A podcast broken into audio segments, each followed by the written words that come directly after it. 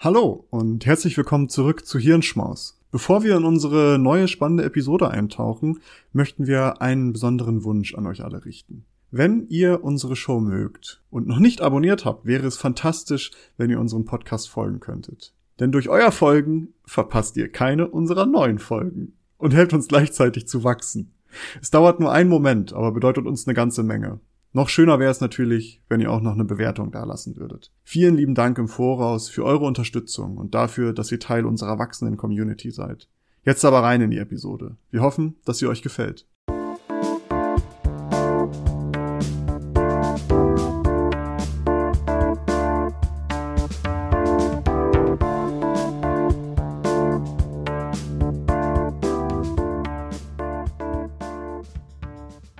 Hallo, äh, willkommen zu einer außer der Reihe Folge und zwar zu einem neuen Format und zwar den Lunch Breaks. Wir wollen wichtige Themen, die vielleicht jetzt nicht eine ganze Folge füllen, aber ziemlich aktuell sind, einmal in Kürze besprechen und heute fangen wir damit an.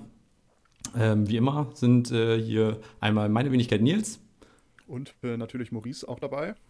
Genau, und wir wollen uns heute kurz einmal eine Neuerung angucken, beziehungsweise ein Pilotprojekt aus Bayern. Und zwar geht es da um den digitalen Impfausweis. Und zwar hat eine Gemeinde oder ein Kreis in Bayern ein Projekt gestartet, in dem sie einen digitalen Impfausweis für die Corona-Pandemie etabliert haben, beziehungsweise jetzt entwickelt haben lassen. Und das Ganze ist insofern spannend, weil die dahinterliegende Technologie die Blockchain ist, die man höchstwahrscheinlich bisher höchstens aus äh, den, den ja, Bitcoin-Hypes äh, gehört hat. Heißt, äh, wir wollen jetzt praktisch unseren Impfausweis digitalisieren. Erstmal, Maurice, hast du dazu, äh, hast du das mitbekommen? Hast du da schon eine, eine, Meinung zu oder ist das für dich noch, hast noch gar nichts von gehört? Ja, ist ja gerade groß im, im, in der Diskussion. Also das mit der Blockchain habe ich jetzt noch nicht so viel gesehen, dass das da jetzt in der, in der Discussion ist. Ähm, aber das bezieht sich jetzt wirklich auf den kompletten Impfausweis, sagst du. Also nicht jetzt einfach nur Corona-Impfung nachweisen, so das, was ja auch eine damit geht es, glaube ich, los. Also es soll jetzt mit der Corona-Impfung losgehen. Langfristig, glaube ich, äh, ist aber der Plan, tatsächlich den gesamten Impfausweis zu, äh, zu digitalisieren. In dem Kontext muss man aber dann wahrscheinlich deutschlandweit das umsetzen, damit das auch wirklich logisch und funktionabel, funktionabel, funktional ist. funktionabel. funktionabel. ähm, denn wenn du überlegst, so, du bist ja nicht unbedingt immer am gleichen Ort. Und wenn du dann, sag ich mal, nur den digitalen Impfausweis hast aus Bayern, aus dieser Gemeinde oder diesem Kreis, ich weiß es gerade nicht genau, aus Bayern, und dann kommst du nach Norddeutschland hier oben und dann kommst du hier zum norddeutschen Arzt, zur norddeutschen Ärztin und sagst, Entschuldigung, ich würde mich gerne impfen lassen. Dann äh, sagt die, ja, wo ist denn Ihr Impfausweis? Ja, habe ich hier digital. Und da wird wahrscheinlich dann jeder sagen, ja, keine Ahnung, was ich damit machen soll. Und um das vielleicht auch ein bisschen vorwegzunehmen, ähm, wollten wir, habe ich mir gedacht, wir, wir sprechen mal kurz drüber, was da eigentlich alles hintersteht und warum das eine coole Sache ist. Ähm, dazu vielleicht erstmal noch ein kleiner äh, Exkurs Blockchain. Maurice, wie viel weißt du über die Blockchain? Kennst du die? Hast du, hast du damit schon zu tun gehabt? Ich weiß alles über die Blockchain. Ja, wunderbar. Ich habe sie quasi erfunden. Du bist also nee. Satoshi Nakamoto? Nee, genau, das ist mein, mein Künstlername, sagen wir es so. Nee, also ich weiß, was es ist. Das ist im Grunde genommen in, in, Blöcken Informationen gespeichert werden, die aber nur durch bestimmte Hashes zusammen verbunden werden können. Und ähm, also jetzt ganz, ganz platt gesagt, und dass somit eben eine relativ hohe Datensicherheit gewährleistet werden kann und auch eine Verfälschungssicherheit von Daten. Also es ist, die Daten können ne, nicht genau. verfälscht werden. Genau, das ist, äh, die Blockchain ist, man sagt, manipulations- und äh, auch äh, fälschungssicher Kind of. Also wie alles im Leben ist auch das nicht 100% sicher, aber diese Sicherheit kommt eben dadurch, dass es sich dabei um ein stark verteiltes System handelt. Das, was heißt das jetzt stark verteilt? Im Endeffekt haben wir ein Orderbuch. Also es ist praktisch wirklich nur, wer hat was an wen verkauft. So ist es zumindest bei den Kryptowährungen bisher immer gewesen. Welche, wo ist die, diese Euro-Münze zum Beispiel, von wem ist die wohin gegangen? Und durch, diese Order, durch dieses Orderbook weiß man immer, wo welches Geld ist, aber man weiß auch, wer wem Geld geschickt hat und kann das für immer nachvollziehen. Und das Ganze funktioniert, weil die Blockchain auf ganz, ganz, ganz vielen Computern gespeichert wird. Auf ganz vielen Servern. Ähm, ich glaube, ein paar äh, 10 oder 100.000 in Spitzenzeiten waren es, die da nach diesen Coins gemeint haben, also dieses Mining hieß das damals. Und dadurch, dass die Leute sich eben die Blockchain heruntergeladen haben und bei sich gespeichert haben, hätte man bei allen Geräten diese, äh, beziehungsweise bei Blockchains von Bitcoin und so weiter, bei 51 Prozent der Geräten hätte man eine Veränderung gleichzeitig durchführen müssen, um eben die auf der gesamten Blockchain äh, umzusetzen. Und dadurch ist es relativ sicher, dass das eben nicht passiert, weil wenn es genug Geräte gibt, dann ähm, kann das eben nicht verändert werden und eben auch rückwirkend nicht verändert werden. Und das ist ein ganz wichtiger Punkt in dieser ganzen Debatte. Und ich dachte erst, hm, wo kommt denn dieser Vorteil her?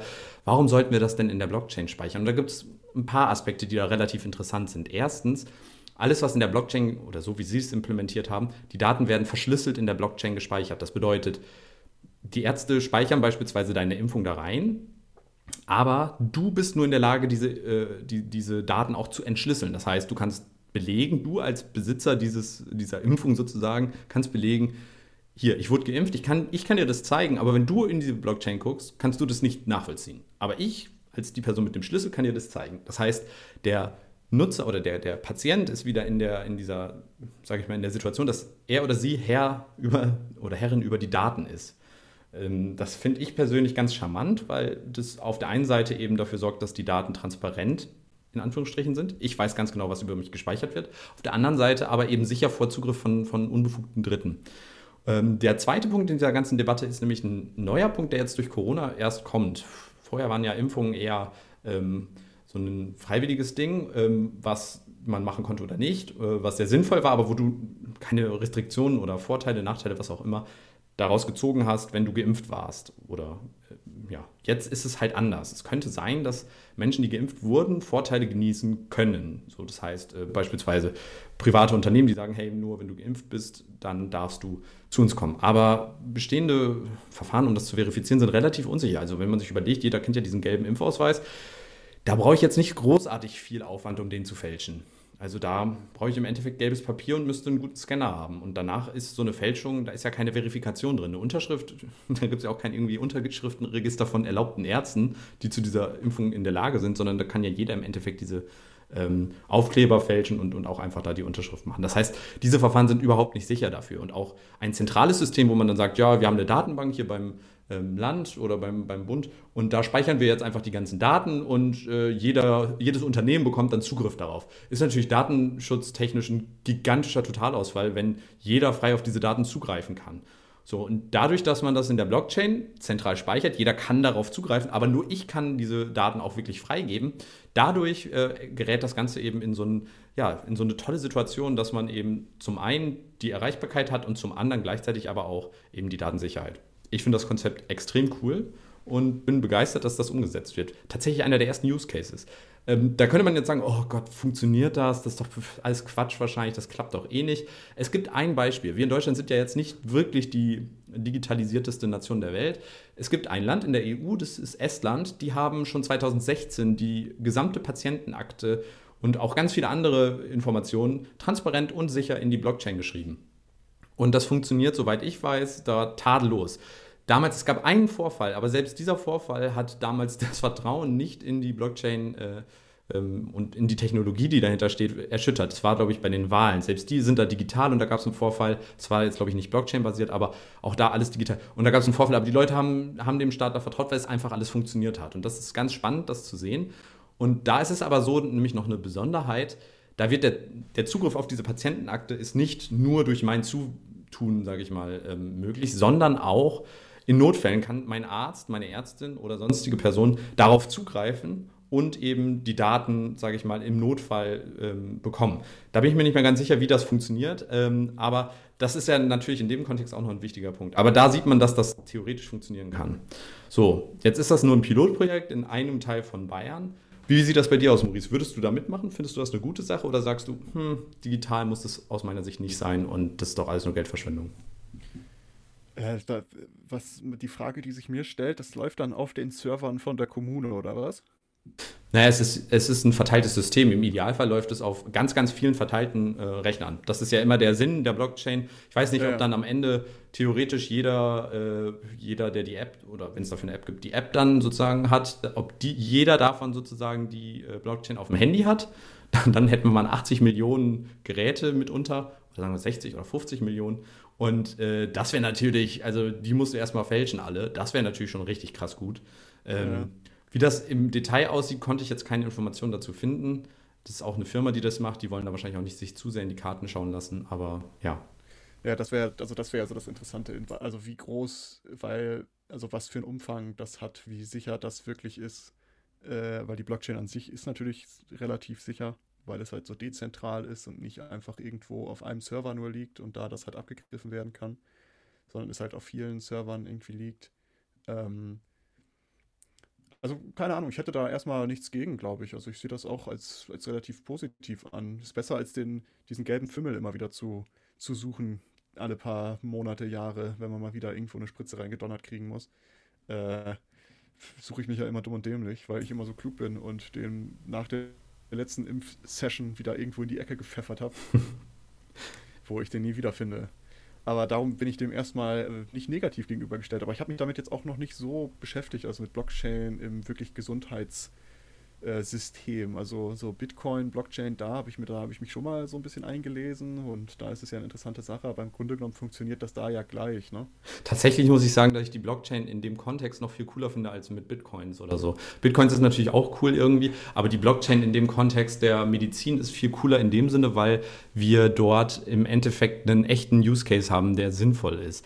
Was ja. auch noch ein Punkt ist, nämlich bei der ganzen Geschichte, ist die, die wofür Blockchains auch häufig schon verwendet werden, die Supply Chain. Das heißt, ähm, es gibt auf dem Schwarzmarkt mittlerweile massenweise an gefälschten oder eben geklauten oder was auch immer ähm, äh, Impfdosen. Aber die Blockchain ist ideal, um ein Supply Chain Management zu machen, beziehungsweise ja, zu Fall. verfolgen, wo kommen die Produkte her. Das ist super gut auch für solche Impfstoffe, wenn du praktisch ab dem Moment, wo die Rohstoffe von der Zulieferfirma geliefert werden, verfolgen kannst, wann, wo, wie das transportiert wurde. Dann kannst du sicherstellen, weil das eine lückenlose Verfolgung wäre, bis die Spritze dann mit der, mit der Impfung bei dir am Arm sitzt, könntest du dann nachverfolgen, wo war die? Und du könntest sicherstellen, dass da keine Zwischenhändler waren und so weiter. Also auch da noch eine riesige Sicherheit, die dazukommt und die das alles sicherer macht. Ich persönlich finde, das ist eine super Idee. Ich hoffe, dass das umgesetzt wird.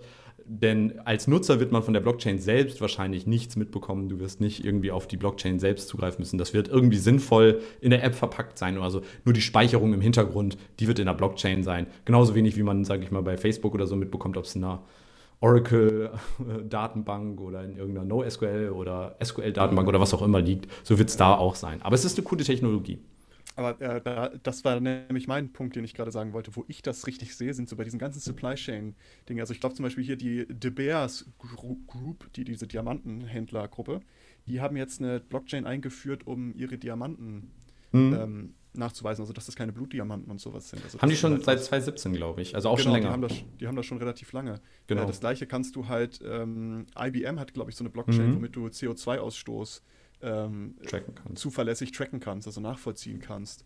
Äh, ich glaube auch bei, äh, ich glaube schon, schon einige Staaten haben das auch schon für Wahlen eingesetzt, wie du ja gerade gesagt hast, weil da wird es dann ja auch interessant, dass du wirklich nicht so wie Amerika, dass das so ein Trump kommen kann und sagen kann, oh, it's a fraud sondern dass du da wirklich das hast, dass es wirklich fälschungssicher ist. Also wenn du da angelegt bist als Bürger, kannst auch nur du als Bürger da wählen und es kann nachvollzogen werden, ob du gewählt hast oder nicht. Äh, bringt aber halt auch irgendwie so ein paar Risiken mit sich. Ne? Also das ist ja so die Frage. Die Frage ist zum Beispiel datenschutzrechtlich immer, wie kann ich meine Daten löschen lassen? Das geht nicht bei der Blockchain. Ja, das ist es halt. Und du hast ja einen Anspruch auf Löschung bei bestimmten Daten. Und äh, wie willst du das gewährleisten, wenn Blockchain irgendwann in so Bereiche kommt? Naja, wenn äh, du den Schlüssel löscht, dann kannst du die Daten nicht wiederherstellen und dann sind die Daten verloren. Genau, das ist halt oftmals so eine Frage, aber sind die dann halt wirklich gelöscht oder gibt es da noch irgendwie eine Möglichkeit ranzukommen und so weiter und so fort. Aber ich sehe das auch als sehr zukunftsträchtig und sehr sinnvoll an und äh, bin dem eigentlich sehr, äh, sehr offen gegenüber und finde das äh, nett, dass du mir das hier so in unserem Lunchbreak mal kurz gepitcht hast jetzt. Genau, das war's auch schon. Wollen da immer so um die 15 Minuten bleiben, das haben wir geschafft. In dem Sinne wünschen wir euch eine schöne Restwoche, schönes Wochenende und wir freuen uns, wenn ihr nächste Woche wieder bei der neuen Folge einschaltet. Und die wird sehr lustig, nicht wahr, Maurice? Ja, ich äh, schmeiß mich jetzt noch weg, muss ich sagen. Wunderbar. Dann bis denn. Bis dann, äh, cheerio. Danke, dass ihr diese Episode komplett gehört habt. Solltet ihr uns hier noch nicht folgen, würden wir uns sehr freuen, wenn ihr unseren Podcast abonniert und bewertet.